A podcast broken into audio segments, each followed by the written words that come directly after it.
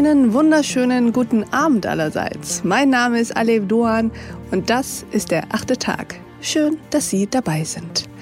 Lassen Sie uns heute doch mal über Meinungsvielfalt sprechen. Und zwar über Meinungsvielfalt innerhalb relativ alter und relativ traditioneller Strukturen. Zum Beispiel innerhalb der ältesten noch bestehenden Sendung im deutschen Fernsehen. Seit 1952 täglich die Tagesschau.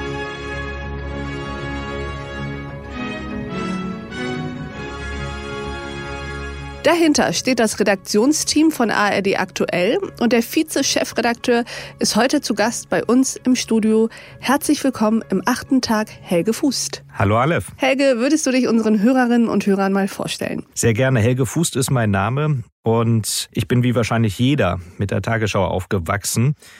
Und die Tagesschau ist nicht nur Privatteil meines Lebens geblieben, sondern inzwischen auch beruflich. Zweiter Chefredakteur AD Aktuell, sowas muss man übersetzen. Das heißt, ich bin im Alltag verantwortlich für die Tagesthemen und bin Stellvertreter in der Leitung für die Gesamtmarke Tagesschau. Und wir wollen ja heute über das öffentlich-rechtliche Fernsehen sprechen. Wie sieht sie eigentlich aus, die Zukunft des öffentlich-rechtlichen? Where are we now? Das sang David Bowie äh, auf einem seiner letzten Alben zurückblickend auf sein wahnsinnig ereignisreiches Leben. Und wenn er nicht so früh von uns gegangen wäre, dann würde er jetzt wahrscheinlich in diesen bewegten Zeiten fragen, wo stehen wir aktuell als Gesellschaft?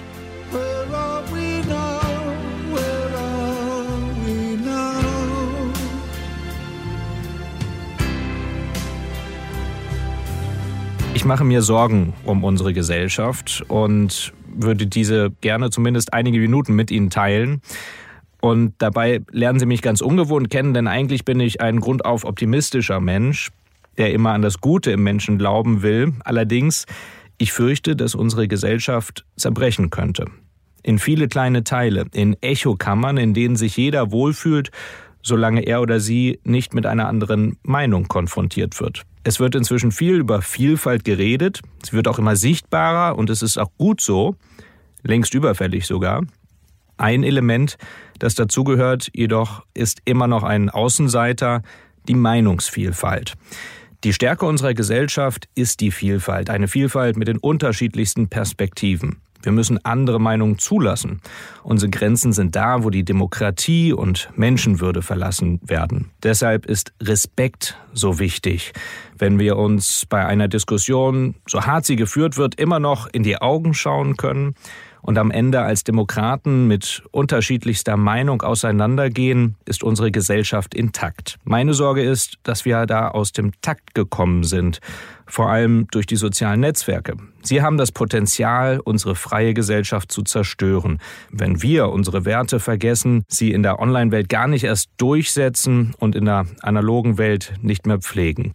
Sie haben es gleich zu Beginn schon rausgehört, ich bin ein großer David Bowie-Fan. Er war ein Ausnahmekünstler, nicht nur als Musiker und Performer, sondern auch ein weitsichtiger Mann, ein Philosoph.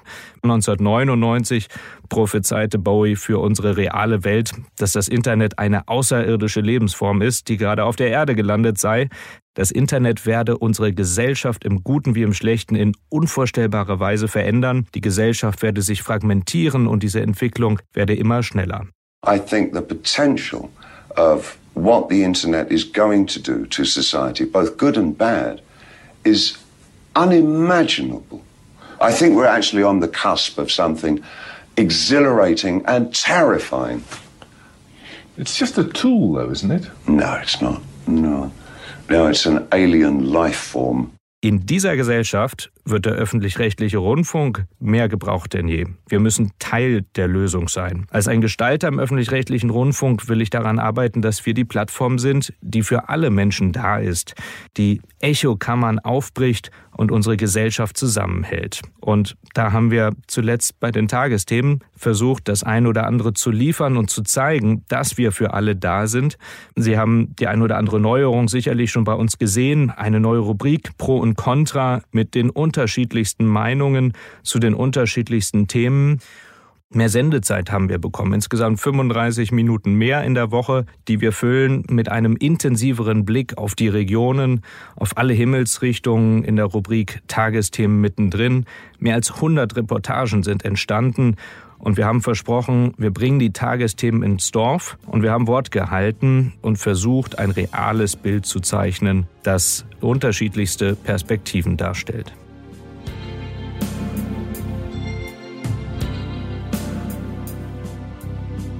Vielen Dank für diese schönen Zitate auch von David Bowie. Ich glaube, ich weiß schon, was wir im Anschluss dieser Folge für eine Musik spielen werden. Helge, wir reden mit dir ja nicht zufällig über Meinungsvielfalt, sondern wir reden ausgerechnet mit dir oder auch mit dir darüber, weil ja einer der größten Kritikpunkte, die euch vorgebracht werden, ist, dass ihr die Meinungsvielfalt nicht mehr richtig abbildet. Du warst ja von 2004 bis 2007 Vorsitzender der Jungen Union in Cuxhaven, Mitglied der CDU.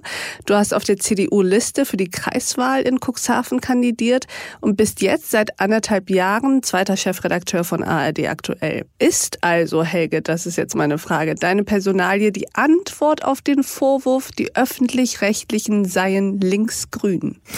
Nein, ich habe mich als äh, Student politisch engagiert und ich glaube, wir können hoffen, hoffen, dass äh, so viele junge Leute wie nur möglich sich politisch im demokratischen Bereich engagieren.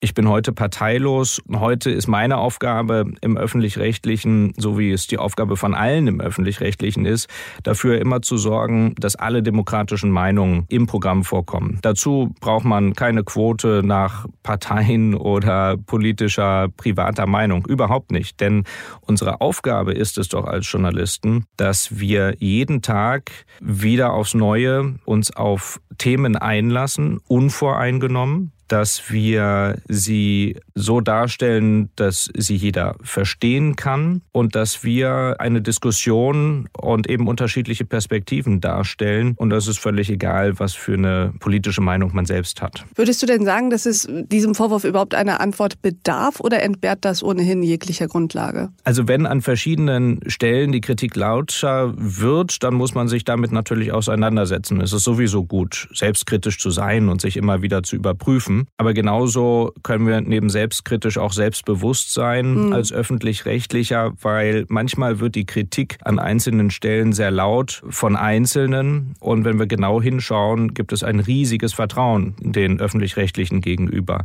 Uns nutzen täglich so viele Menschen wie noch nie. Äh, und nicht erst seit der Corona-Pandemie, auch vorher schon. Mit so vielen Zuschauern wie lange nicht. Auch die jüngeren Leute im Übrigen. Von daher ist da ein ganz großes Vertrauen. Wir müssen uns immer wieder selbst überprüfen prüfen. Wir kriegen jeden Tag Hunderte, zum Teil Tausende Zuschriften. Jeden Tag schreiben uns Leute, wir seien zu links. Es schreiben uns Leute, wir sind zu konservativ. Es schreiben uns Leute, wir achten nicht auf junge Leute. Es schreiben uns Leute, wir achten nicht auf ältere Leute.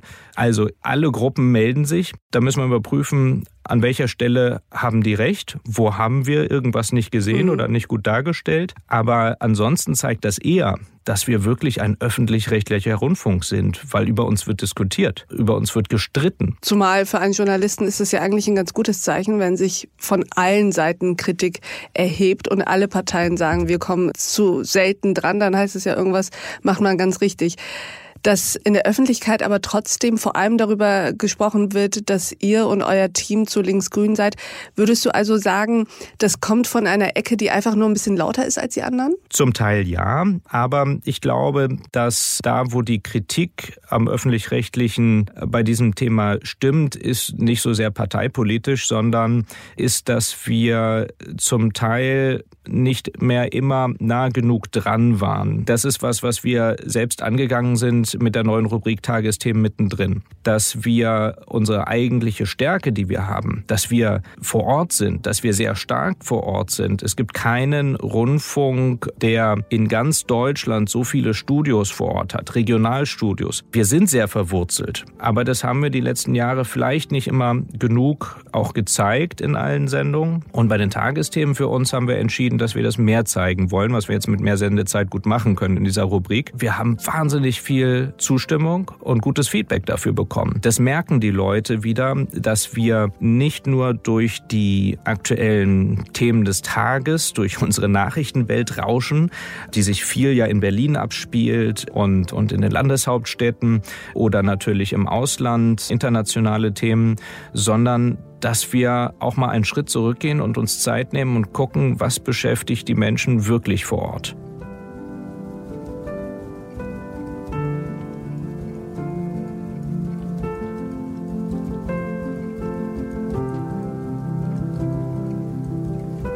Wir leben in Zeiten großer Umbrüche, großer Disruption. Lass uns mal gemeinsam in die Zukunft des öffentlich-rechtlichen schauen.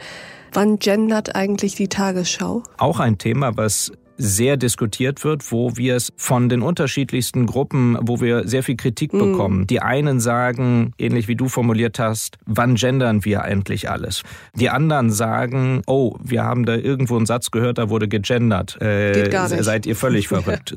Das heißt, wir haben im Moment eine Zeit, genau wie du sagst, in der Gesellschaft mit sehr vielen Veränderungen, mit ganz grundlegenden Veränderungen. Wir sind Teil der Gesellschaft, also können wir es im Moment nicht allen recht machen. Wir verändern uns mit. Ob man es glaubt oder nicht, es ist die Wahrheit hinter den Kulissen. Bei uns beim öffentlich-rechtlichen wird über all dieses Themen wie das Gendern auch wahnsinnig diskutiert. Bei uns gibt es die unterschiedlichsten Meinungen im Haus. Und dann mhm. müssen wir eine gemeinsame, sinnvolle Linie finden. Hier hat die ARD zum Beispiel, sowas entscheiden wir nicht alleine, sondern die ARD, dass der Gender Gap nicht gesprochen wird. Mhm. Äh, aber wir versuchen natürlich bei uns in den Sendungen wie in den Tagesthemen so häufig wie möglich die weibliche und die männliche Form mhm. zu nennen. Das war vor ein paar Jahren noch nicht der Fall. Das machen wir jetzt. Und bei einigen jüngeren Programmen, zum Beispiel in Berlin, Radio Fritz, mhm. da wird gegendert, zum Teil bei Funk und bei uns äh, bei der Tagesschau tatsächlich im Social Media Bereich, weil eben auch da vor allem junge Leute sind, die das wirklich einfordern.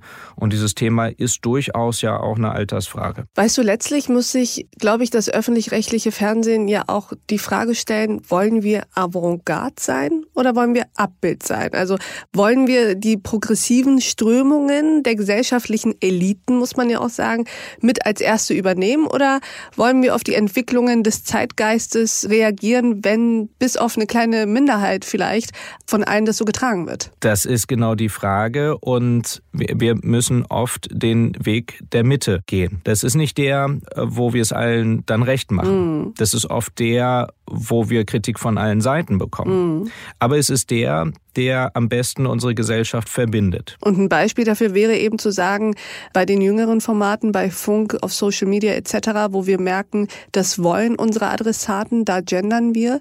Aber in den Formaten, wo wir merken, da will es die Mehrheit nicht unbedingt, wie etwa Tagesschau, Tagesthemen, da sprechen wir von Bürgerinnen und Bürgern und eben nicht von Bürger Innen. Genau so ist es. Mhm. Und bei den Tagesthemen im Linearen haben wir einen Altersdurchschnitt von Anfang 60 und im Social Media Bereich haben wir natürlich ganz viele, die in ihren 20ern sind mhm. oder in ihren 30ern sind und privat zum Teil so sprechen. Während 60, 70, 80-Jährige, da sind es noch sehr, sehr wenige, die im Privaten wirklich gendern. Das ist ja eine Veränderung, die unsere Gesellschaft gerade mitmacht und eine sehr zentrale, finde ich, bei diesem mhm. Thema Sprache. Wenn man zurück überlegt, die Sprache hat sich immer verändert. Aber wenn es Reformen gab, allein die Rechtschreibreform, was war das damals mhm. für ein gesellschaftlicher Kampf über ein Jahrzehnt und länger, ob man das, das mit, mit, S oder 2S schreibt? Ja. So, wenn man daran zurückdenkt, was das für eine Diskussion war. Mhm. So, und jetzt sollen wir ganz grundlegend äh, uns Gedanken machen, wie die Sprache sich verändert, ob man auf einmal ein Gap mitspricht. Das sind natürlich noch größere Veränderungen. Also aus meiner Sicht überhaupt kein Wunder, dass wir jetzt eine Zeit haben, wo es heftig heftige Diskussionen gibt und wo ich noch nicht weiß, in welche Richtung das geht, wie schnell die Gesellschaft sich da verändert, welcher Weg angenommen wird. Wir haben auch gesehen, da wo wir es machen, mit dem Gender-Sternchen, auch da gibt es schon Veränderungen. Inzwischen ist es nicht mehr das Gender-Sternchen, sondern es ist der Doppelpunkt, weil der besser lesbar ist für viele. Und das heißt, auch das ist ja nicht praktisch das letzte Wort von all denen, die sagen, die Sprache muss sich verändern. Auch das entwickelt sich noch weiter und von daher, ich glaube, wir sind da mitten in einer Diskussion, wo wir alle noch nicht wissen, wie die Gesellschaft die annimmt.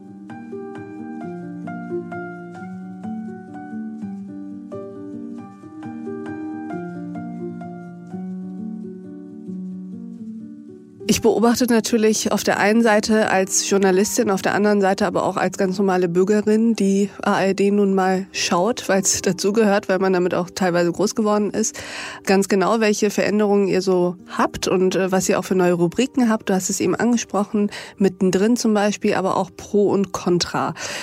Und bei dem Pro und Contra habe ich mich gefragt, ob das genug ist oder ob das nicht eine Art mechanische Antwort ist, die zu kurz greift. Denn weißt du, wenn man mehr Meinungen abbilden will, wenn man mehr Vielfalt abbilden will, dann sehe ich von meinem inneren Auge ganz viel bunt. Bei Pro und Contra sehe ich schwarz-weiß und frage mich, ob das dann die richtige Antwort ist. So kann man das auch sehen, aber ich glaube, viele Themen unterteilen sich erstmal in der Gesellschaft auch, sieht man es so oder so, ist man für diese Entscheidung oder gegen diese Entscheidung.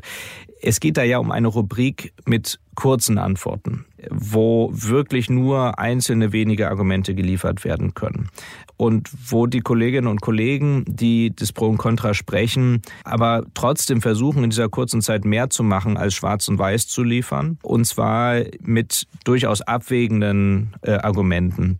Aber ein Pro und Contra funktioniert natürlich auch nur, wenn es ein bisschen zugespitzt mhm. ist, die eine Seite und die andere Seite. Wir haben dieses Pro und Contra ganz unregelmäßig, so wie es äh, von den Themen her passt. Das heißt, es kann mal zweimal in einer Woche sein, dann mal wieder zwei, drei Wochen gar nicht. An allen anderen anderen Tagen haben wir, haben wir ja weiterhin die mhm. Meinung in den Tagesthemen an dieser Stelle. Und da ist es so, dass die meisten dort sehr differenziert und mhm. ausgewogen sind. Auch ein Grund, weshalb sicherlich viele von denen, die sich an den Tagesthemenkommentar von vor 20, 30, 40 Jahren noch erinnern können, der früher zum Teil zugespitzter politischer oft war und auch parteipolitischer, die sagen, das vermissen sie, weil es heute doch eher differenzierte journalistische mhm. Einschätzungen sind, mhm. die wir dort liefern, finde ich journalistisch sehr gut. Aber früher haben die natürlich mehr polarisiert priorisiert. Jetzt mal ganz ehrlich, wie einfach ist es immer, zu diesen Themen Pro und Contra in der eigenen Redaktion zu finden? Total einfach. Wir haben diese Idee eingebracht im letzten Jahr in der Diskussion um die Meinungsvielfalt, auch natürlich um nach außen noch deutlicher zu zeigen, es gibt die unterschiedlichsten Meinungen in der ARD und in unseren Redaktionen. Und die, die die Meinung oder das Pro und Contra sprechen, die kommen nicht direkt aus unserer Redaktion, mhm. aus der Tagesthemenredaktion, sondern aus jeweils den neuen ARD-Sendern, also also aus dem ganzen Land verteilt. Mhm. Und da stimmt die ARD gemeinsam ab, mhm. wer den Kommentar und oder dieses Pro und Contra sprechen möchte. Und in dem Moment, als wir das gestartet haben, war es das Gegenteil von dem, was du gerade vermutet hast, dass es schwer ist, da wen zu finden oder auch für eine Seite schwer ist, äh, wen zu finden. Im Gegenteil, es gab regelrecht Bewerbungen. Es gab viele Kolleginnen, die von Anfang an gesagt haben, ich will unbedingt mitmachen. Und zu den unterschiedlichsten Themen, es ging um Atomkraft, ich weiß nicht, wie lange es her ist, dass es mal einen Kommentar gab in den Tagesthemen äh, pro Atomkraft. Mhm. Hier gab es ein gutes Pro und Contra dazu, auch jetzt verbunden mit dem Thema Klimaschutz, wo die Diskussion wieder aufgekommen ist, welche Rolle da Atomkraft spielen sollte. Also wir haben da schon einiges angestoßen und ich glaube, dass wer uns regelmäßig guckt, man sehen kann, die Meinungsvielfalt ist auf jeden Fall da.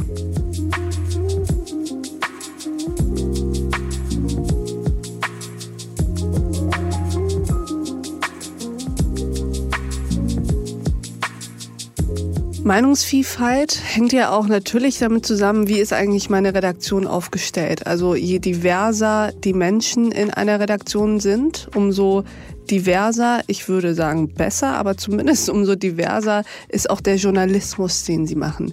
Welches Anliegen hat das für dich? Wie weit seid ihr da und wie weit seid ihr vielleicht auch von dem Ideal entfernt?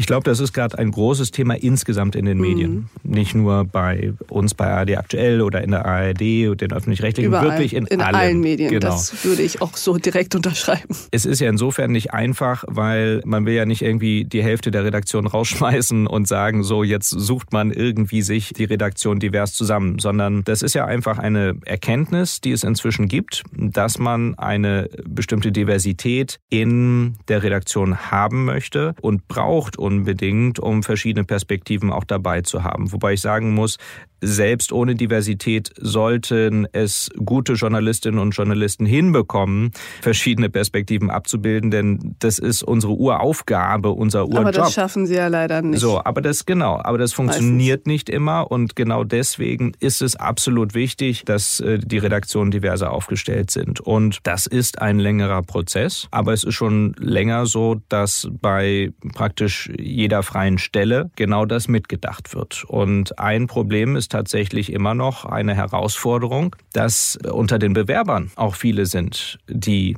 divers sind in egal welcher Eigenschaft. Und zwar divers auch da wieder von sichtbarer Diversität bis hin zu dem Thema Meinungsvielfalt. Mhm. Manche Sachen kann man aber auch nicht sehen.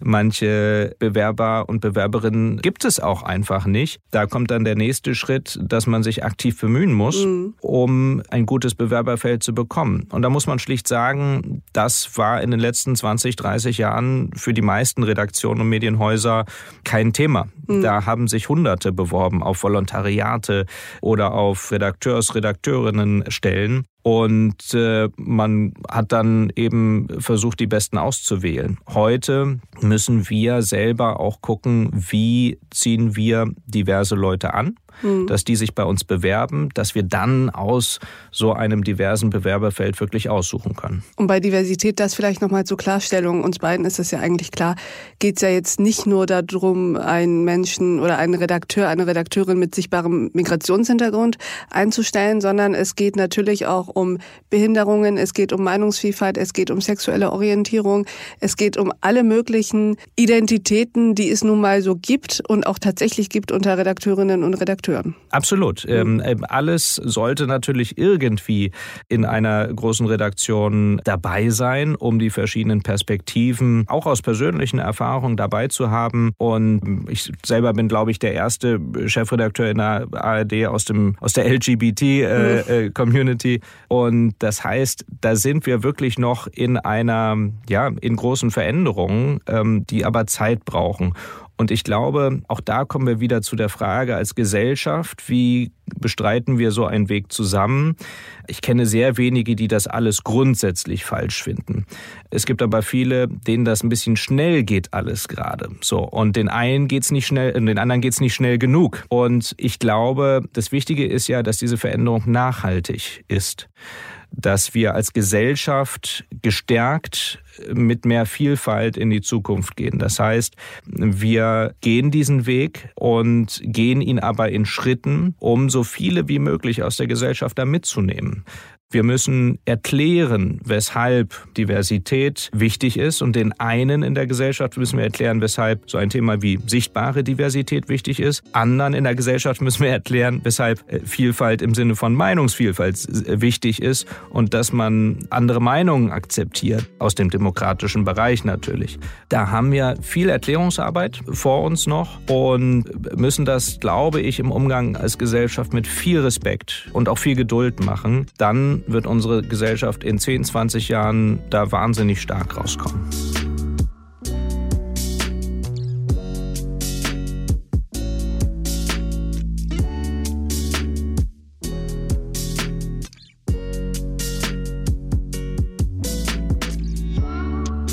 Zum Abschluss wüsste ich ganz gern, Helge, weil du ja in, deinem, in deiner Eingangsbotschaft ein bisschen von deinen Sorgen erzählt hast, wüsste ich gern zum Abschluss, was macht dir Hoffnung? Was äh, ist es, was dir nicht nur Sorgen, sondern auch Freude und Zuversicht gibt? Ganz vieles. Allein, dass wir über dieses Thema reden und es inzwischen eine, eine lebendige Debatte und Diskussion über unsere Gesellschaft gibt, in unserer Gesellschaft. Mhm dass wir uns alle Gedanken darüber machen. Es wird über Vielfalt geredet, es wird über Meinungsvielfalt geredet. Und wenn wir das hinbekommen, und da bin ich optimistisch, wenn wir das hinbekommen, dass wir das mit viel Respekt tun, in der Gesellschaft und auch akzeptieren, dass es unterschiedliche Meinungen gibt, dann, äh, wie gesagt, äh, gehen wir da gestärkt raus und ich bin von Grund auf optimistisch. Deswegen setze ich voll darauf, dass in zehn Jahren wir zurückblicken und sagen, das waren das waren Zeiten wirklich, wo die Gesellschaft sich sehr verändert hat, aber wieder zueinander gefunden hat äh, und da gestärkt rausgekommen ist. Das sind doch stärkende, hoffnungsfrohe und ich finde sehr schöne Schlussworte. Lieber Helge, vielen Dank, dass du bei uns im achten Tag warst. Danke, alle. Und ich danke auch Ihnen, liebe Hörerinnen und Hörer, fürs Mithören und wie immer mitdenken. Und ich würde mich freuen, wenn wir uns im nächsten achten Tag wieder begegnen. Bis dahin, auf sehr, sehr bald. Ihre Alef Doan. Had to get the train from Potsdamer Platz.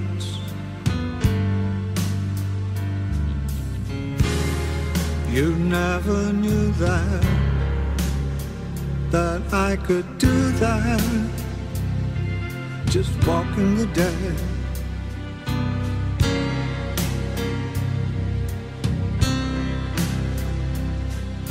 Sitting in the jungle. Under the stars.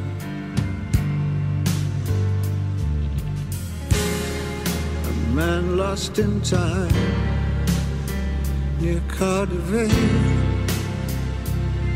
just walking the dead.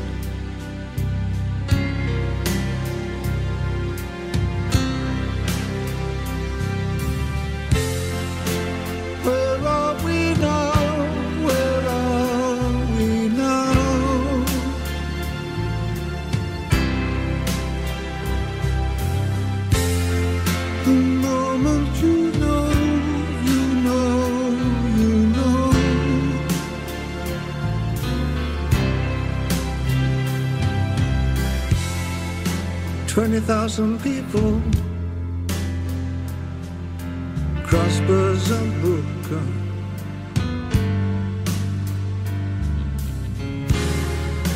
Fingers are crossed just in case.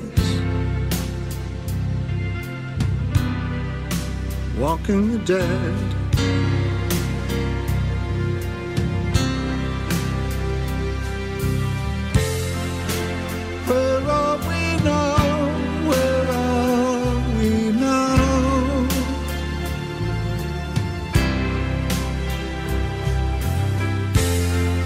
Some